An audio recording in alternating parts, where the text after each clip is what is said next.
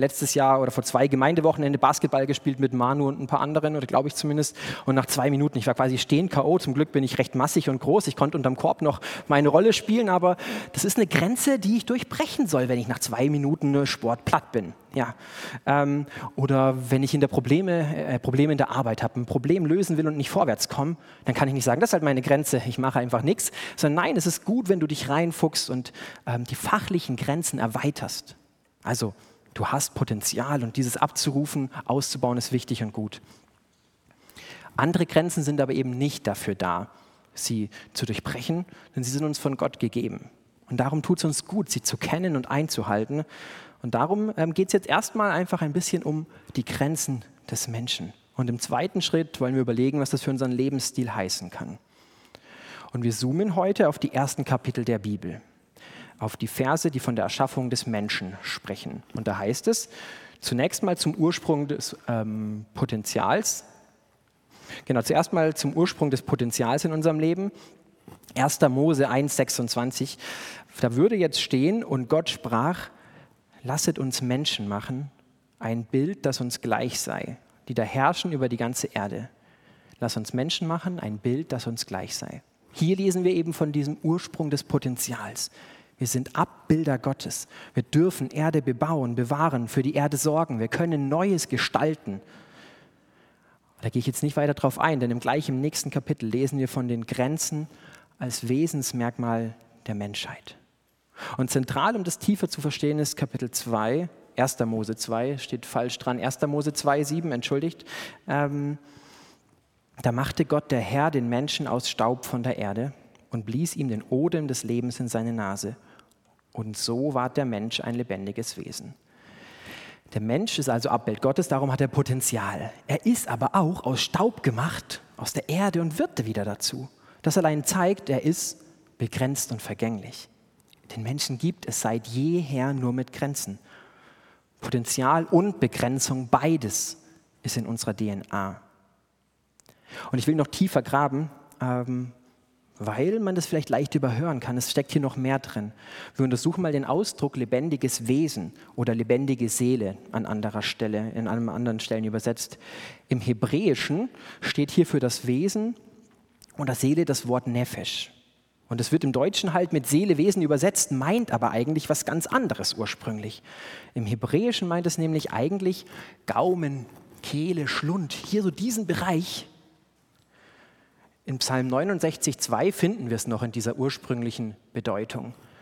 Gott, hilf mir, denn das Wasser geht mir bis an die Kehle.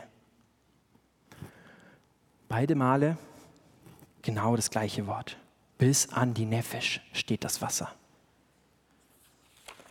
Das heißt, der Mensch ist eine lebendige Kehle.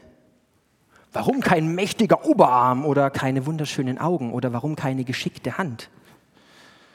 So mächtig ist mein Oberarm natürlich nicht, ich weiß schon. Ähm, Sadie, mach mal einen Schmarrn. Ähm, warum dieses Ding hier? Warum wird im Schöpfungsbericht dieser Körperteil für den ganzen Menschen gewählt? Das muss man sich schon mal fragen. Das ist nicht unbedingt logisch für uns. Warum sind wir lebendige Kehlen? Der Schlund, die Kehle, ist dieses zentrale Aufnahmeorgan des Menschen. Essen, Trinken, Luft, alles, was der Mensch zum Leben braucht, geht hier durch. Mit dem Wort Nefesh wird also betont, dass der Mensch Grenzen hat, dass er bedürftig ist, dass er etwas von außen braucht, ja, sich selbst und eben begrenzt ist. Er ist sich selbst nicht genug. Nefesh zeigt, jeder Mensch ist bedürftig und begrenzt. Wir haben nur einen Körper, nur eine Persönlichkeit. Ich bin eher Extro oder Intro. Ich bin vielleicht eher clever oder schwer von Begriff. Tatsächlich auch das ähm, und, und, und. Ich habe Potenzial, ja. Ich kann lernen, Cello zu spielen, aber nicht so schön wie Prissy vermutlich mehr. Ja, wir alle haben Grenzen. Und das heißt auch, in unser Leben passt nur eine individuelle Anzahl an Dingen rein. Ja, wenn man so, das kennt man aus dem Zeitmanagement vielleicht, manche, ähm, das Glas hier, das hier, scheint recht voll mit Steinen. Es passt nur eine gewisse Anzahl an Steinen herein. Und vermutlich wissen das viele, obwohl das jetzt voll aussieht, könnte ich mein Glas einfach nehmen und das noch zusätzlich reinkippen. Also es passt immer noch was rein. Ich könnte jetzt jede Lücke mit kleineren Steinchen, dann mit Sand, mit Wasser füllen. Ich kann aus diesem Voll ein Übervoll machen. Ja, die 100 Prozent übergehen, 120, 130, 150 in den Tag packen. Kann ich machen und so wird es tatsächlich uns beigebracht. So effizient, produktiv den Tag gestalten, Lücken nutzen, während der Wasserkocher das äh, Wasser irgendwie kocht, mache ich noch schnell den Geschirrspüler ausräumen, während das passiert, noch eine Minute, ich mache das. Wir nutzen jede Lücke, das Maximum rausholen, bis ans Limit gehen. Das kann man machen und wird tatsächlich oft so gelehrt, aber ich glaube, es ignoriert unsere eigentliche äh, DNA, unsere 100% Grenze, dass der Mensch Ruhe braucht, dass der Mensch auch nichts tun und Lücken braucht, dass er nicht 365 Tage im Jahr arbeiten kann. Denn das Problem ist, wenn das schon so voll ist, ich kann keinen Stein mehr drauflegen. Vielleicht kommt mal eine Belastung, vielleicht mein guter Freund, meine Frau, irgendjemand braucht Hilfe, aber es tut mir so leid, Schatz. Ich kann nicht mehr. Ja, ihr merkt schon, das Prinzip, ähm, ich könnte noch Wasser reinkippen, aber es klappt nicht mehr. Ja, der Mensch braucht Ruhe. Und nicht nur für sich selber, sondern im Wesentlichen auch, um für andere da sein zu können. Wenn mein Glas voll ist bis oben hin, dann hat da niemand anderes mehr Platz. Ja, und dieses Wort Nefesh im Schöpfungsbericht erinnert uns genau daran, erinnert mich daran. Es ist wichtig, ich brauche diese Luft zum Atmen. Ich habe echte, ganz reale Grenzen. Und wenn ich sie übergehe, dann werde ich nicht der Mensch, den Gott in mir sieht. Ja, so bin ich gemacht, dass es Grenzen braucht, dass ich Puffer brauche, dass Luft da sein muss. Pete Scazzaro schreibt in seinem Buch Die emotional gesunde Kirche von einem großartigen Ergebnis, wenn Menschen ein Ja zu ihren Grenzen finden. Ja, wenn Menschen innerhalb ihrer Grenzen leben, finden sie ihre Berufung, sagt er sogar. Und er schreibt, als Ergebnis sind sie nicht rastlos oder begierig, versuchen nicht ein Leben zu leben, das Gott nie vorgesehen hatte. Ihr Kennzeichen ist Zufriedenheit und Freude. Ja, wenn du in diesen 120, 130, 150 Prozent bist, dein Kennzeichen ist vermutlich in der Regel nicht Zufriedenheit und Freude. Aber wenn wir unsere Grenzen leben, dann leben wir dieses Leben, was Jesus für uns hat, das Gott für uns vorgesehen hat, ein volles Leben, dieses Leben in Fülle. Ich bin überzeugt davon, weil Gott uns einfach so gemacht hat, dass diese Grenzen uns gut tun. Ich habe aber vorhin schon entfaltet, Overload wäre jetzt der Standard, dass man eben noch das Wasser reingießt und den Sand und jede Lücke am Ende voll ist und tatsächlich kein einziger Stein mehr Platz hat. Jeder Freiraum wird zugemüllt. 20-facher Overload. Aktivitäten, Medien, Erwartungen, Entscheidungen, Informationen. Boom, boom, boom. Und Thomas Jödin schreibt, wer zu viel in sein Leben packt, wer immer busy ist, wer viel zu, zu viel zu tun hat, bezahlt einen Preis. Und den kann man bei den Menschen ablesen, die ihm am nächsten stehen. Beim Unvermögen Nähe zu geben, erreichbar zu sein, helfen zu können. Ja, für den ständigen Overload bezahlen wir einen Preis, früher oder später. Gleichgültigkeit wächst, Liebe wird gekillt, Beziehungen veröden. Ein Preis wird gezahlt. Ja, denn allzu oft lässt man sich von lauter dingenden, äh, dringenden Dingen auch zu etwas Dummen hinreißen, dass gar nicht mehr die wirklich wichtigen Steine im Glas sind. Ja, dass die Steine, die das Leben voller machen würden, vielleicht ein ruhiger Abend mit der Frau oder mal ein äh, stiller Tag mit Jesus, was auch immer, die haben keinen Platz mehr. Sie haben einfach keinen Platz mehr. Zeit mit guten Freunden passt leider nicht mehr. Die so wichtige Bewegung für deinen Körper, der Sport, naja, was soll ich machen? Das Glas ist voll. Zeit zum Kochen, Marmelade, Einkoche, was auch immer. Schön wär's, aber die To-Dos machen sich nicht von alleine. Also gut, dann halt diese Steine, die dir gut tun würden, die legst du halt zur Seite. Die, ach ja, gut, die gibt's halt nicht mehr in deinem Leben. Die haben keinen Platz mehr. Ja, die Lebensbringer, viele Lebensbringer, die wichtig wären, die dich wirklich voranbringen im Leben, finden da keinen Platz. Die Diktatur des Dringenden nennt man das auch manchmal. Wie kommen wir jetzt Schritte vorwärts? Wie verlassen wir den Overload? Wie tauchen wir ein in diesen neuen Rhythmus, der mehr Platz für die Liebe lässt, in einen Rhythmus, der Grenzen kennt, einen Rhythmus, der das Leben voll macht?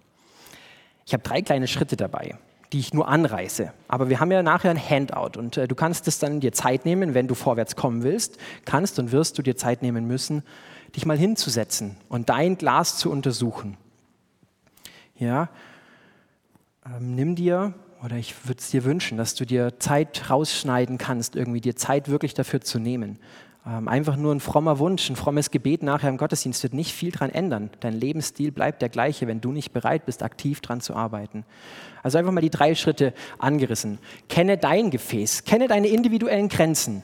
Hast du eher dieses kleine Glas oder vielleicht dieses größere? Oder ist es das hier eckig? Ist es sehr stabil oder nicht? Was ist dein Glas? Wie viel kannst du arbeiten? Wie viel nicht? Wie viele Menschen um dich herum kannst du ertragen und wann brauchst du einfach mal nur einen langweiligen, ruhigen Abend für dich alleine? Wie viel Sport brauchst du mindestens? Bist du im Winter müder als im Sommer? Und wenn ja, warum ist deine Woche dann noch genauso voll? Ja, und vielleicht musst du auch manchen Held sterben lassen bei dieser Aufgabe. Manches Vorbild. Der Papa war nie krank, also ich melde mich auch nie krank, ich schaffe immer und zieh durch. Oder der Jugendreferent hat sich immer so reingehauen in der Kirche, ich will es ihm gleich tun. Und auch ich musste manchen Held sterben lassen. Ich weiß nicht, wer Dave Jasitz kennt. Inspirierender, super Typ. Und ich war Student und dachte, boah, so will ich werden, wenn ich hauptamtlich bin.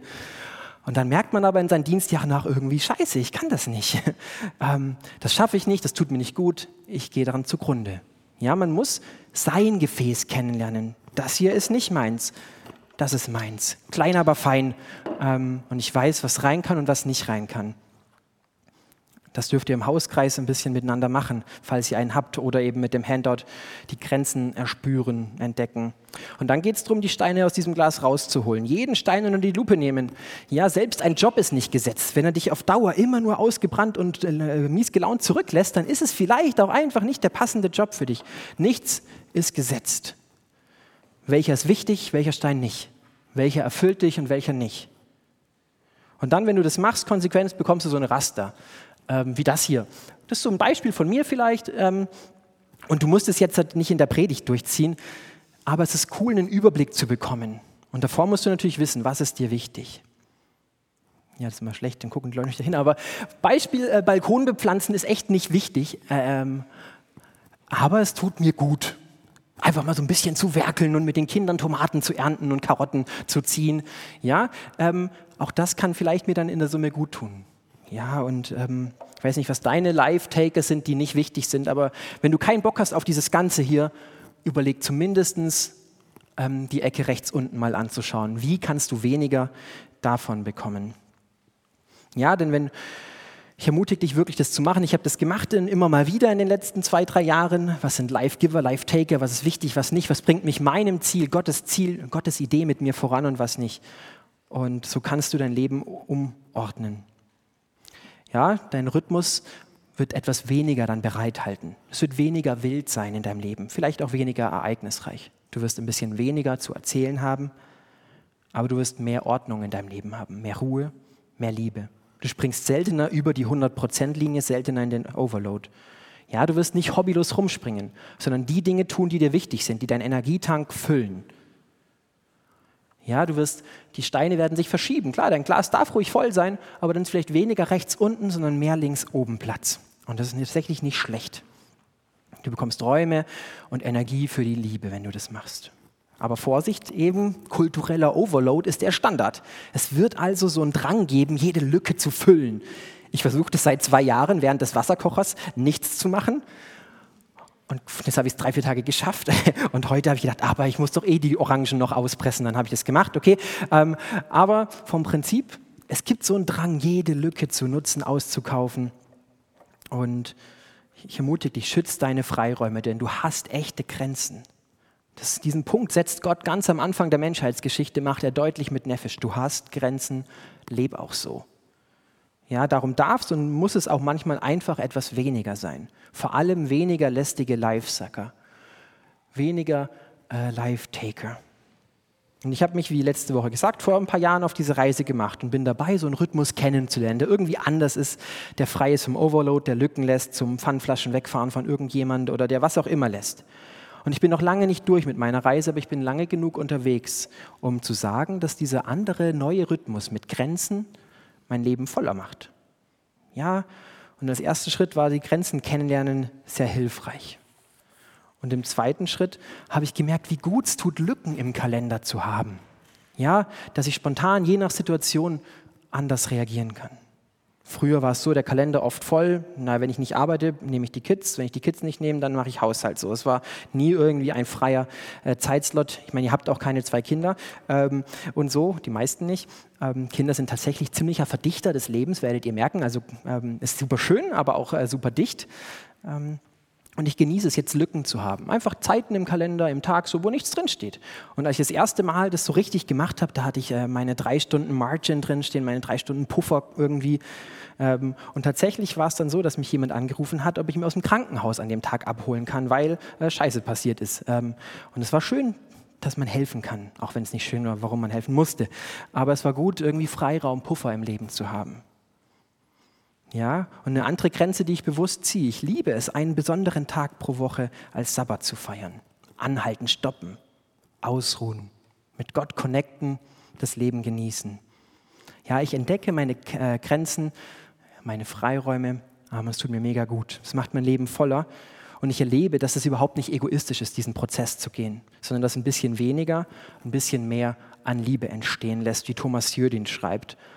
Psychologen berichten und so weiter, es gibt einen deutlichen Zusammenhang zwischen Ruhe und Empathie. Wer sich aus dem Jagen und Hetzen, aus dem Overload herauszieht, engagiert sich mehr, nicht weniger. Ja, mehr für die wirklich wichtigen, guten Dinge. Der Overload führt zu Gleichgültigkeit und killt Empathie. Aber deine Grenzen kennen, in ihnen bleiben, fördert die Liebe, weil Gott sich das eben so gedacht hat, dass wir innerhalb der Grenzen unterwegs sind, so wie er uns gemacht hat. Ich komme zum Schluss. Bisher habe ich sehr viel davon geredet, was du tun kannst oder ich tun kann, was wir tun können, unsere Schritte aufgezeigt das Problem des Overload vielleicht erstmal erkennen in meinem Leben. Vielleicht habt ihr das äh, gemacht in der letzten Woche, den Next Step, irgendwie euren Alltag zu beobachten. Wo ist Rastlosigkeit, wo ist Fülle? Gibt es einen Zusammenhang mit der Liebe? Einfach mal so ein Gespür bekommen für, ist es wahr, was der Pastor schwätzt? Ähm, dann, nächster Schritt, die Grenzen kennen. Was ist dein Gefäß? Bist du Dave Jasitz oder bist du Dominik Schiko, der Ruhe braucht? Oder und so weiter. Ähm, jeder ist komplett anders. Und ich schätze Dave Jasitz übrigens, also nicht falsch verstehen, ähm, feier ihn. Aber es ist halt nicht meine Grenze. Ähm, ja, und dann bewerte die Steine, die da drin sind. Nimm dir die Zeit. Irgendwann, spätestens in den Weihnachtsferien, wirst du mal eine Lücke finden, wo du dich wirklich hinhocken kannst und schauen kannst, was ist denn wirklich wichtig und was nicht, was zieht Energie, was bringt mir Energie. Und dann füll neu auf. Ja, das sind die Schritte, die du tun kannst und die wichtig sind. Aber eine Sache, die du nicht tun kannst, kommt noch zum Schluss. Dein Kalender und Leben sieht vermutlich so wild und ungeordnet aus, weil dein Herz sich so viele verschiedene Dinge wünscht. John Ortberg hat es gut ausgedrückt. Er sagt, Rastlosigkeit ist nicht nur ein Zeichen eines ungeordneten Wochenplans. Sie ist vielmehr Ausdruck eines ungeordneten Herzens. Das heißt, wenn du merkst, dass da lauter Steine in deiner Woche drin sind, die eigentlich nicht reingehören, die dein Leben nicht voller machen, die dich nur beschäftigt halten, dann ist die Wahrscheinlichkeit hoch, dass dein Herz, die Steuerzentrale deines Lebens, sich so viele, viel zu viele verschiedene Dinge wünscht und dich in zu viele Richtungen lenkt. Du willst unbedingt dies und das erleben, du willst unbedingt dies und das haben oder die Sehnsucht nach Anerkennung. Ich mache doch noch die Überstunde, dann ist mein Chef glücklich. Die Wunsch nach, der Wunsch nach Zugehörigkeit. Ja, ich kann das nicht verpassen, sonst bin ich raus. Also gut, obwohl ich es eigentlich nicht mehr kann, ich pack's noch in mein Glas rein. Ich weiß nicht, was deine Dinge sind, wo dein Herz dich hinzieht, wie dein Herz dich lenkt, dass deine Woche, dein Leben immer wieder zu voll wird. Aber das ist das eigentliche grundlegende Problem. Ja, das sind so viele Bedürfnisse, die nicht gedeckt sind. Und darum ist auch heute klar, ähm, wir brauchen Jesus und diese Weggemeinschaft, diese Arbeitsgemeinschaft mit ihm, um die Schritte vorwärts gehen zu können. Du kannst keinen dieser Schritt allein angehen, denn er allein bringt uns durch Leben, Tod und Auferstehung zurück in diese alles entscheidende Beziehung, Beziehung, die wir brauchen, um voranzukommen und die wir brauchen, um Menschen voll mit Liebe, voll mit Jesus zu werden. Ja, er bringt uns zurück in die Beziehung, in die wir alles und in der wir alles schon haben, in der wir alles schon haben, was wir suchen: Anerkennung, Zugehörigkeit, geliebt sein. Ja, bei ihm, in dieser Beziehung kann das Herz tatsächlich ruhig werden, dass es nicht hundert Dinge gleichzeitig will und uns auf falsche Fährten führt. Ja, wir haben unsere Hausaufgaben zu machen auf dem Weg zu einem neuen Rhythmus der Gnade, zum Rhythmus der Grenzen. Aber Jesus muss unser Herz ausrichten auf die Dinge, die wirklich zählen. Ja, dass uns wichtig ist und wichtig wird, was ihm wichtig ist. Und der Manu hat beim WG-Wochenende, ich glaube, das einfach mal kurz das Bild von dem Kompass gehabt. Ja, unser Herz muss ausgerichtet werden auf genau die richtige Sache. Genauso wie ein Kompass muss genau nach Norden ähm, in die richtige Richtung zeigen. Und ein, zwei, drei, fünf Grad Abweichung ist nach einem Tag noch kein Riesenthema. Ähm, aber wenn du eine Reise von 100 Tagen vor dir hast, bist du am Ende des Lebens auf einmal ganz woanders angekommen. Bist du auf einmal ganz falsch, bist nicht da, wo du sein solltest. Und das Coole ist aber eben, dass Jesus tatsächlich das machen kann, unser Herz neu kalibrieren, neu ausrichten, dass unser Wichtig und sein Wichtig sich verbindet zu einer Sache, dass es in die gleiche Richtung das Herz zieht, dass unser Herz genau das will, was Gott will. König David hat sich nach so einer Einfachheit des Herzens, Herzens gesehnt. Er hat im Psalm 86 gebetet, gib mir ein einfaches, ungeteiltes Herz. Richte mein Herz aus auf das eine, dass ich mich nach dir sehne und dich ehre. Ja, dich ehre, dass ich ein Mensch werde, wie du mich gemeint hast, voll mit Leben, voll mit Liebe, zum Segen für andere. Und das ist auch unser Gebet zum Abschluss, mit dem wir in die Lobpreiszeit eintauchen. Gib mir ein einfaches, ungeteiltes Herz. Du kannst es gerne im Stillen mitbeten. Gib mir ein einfaches, ungeteiltes Herz. Richte mein Herz aus auf das eine, dass ich mich nach dir sehne und dich ehre, dass ich ein Mensch immer voller mit den guten Dingen werde und immer weniger von den schlechten in meinem Leben sein darf. Richte du mein Herz auf, aus auf das eine. Amen.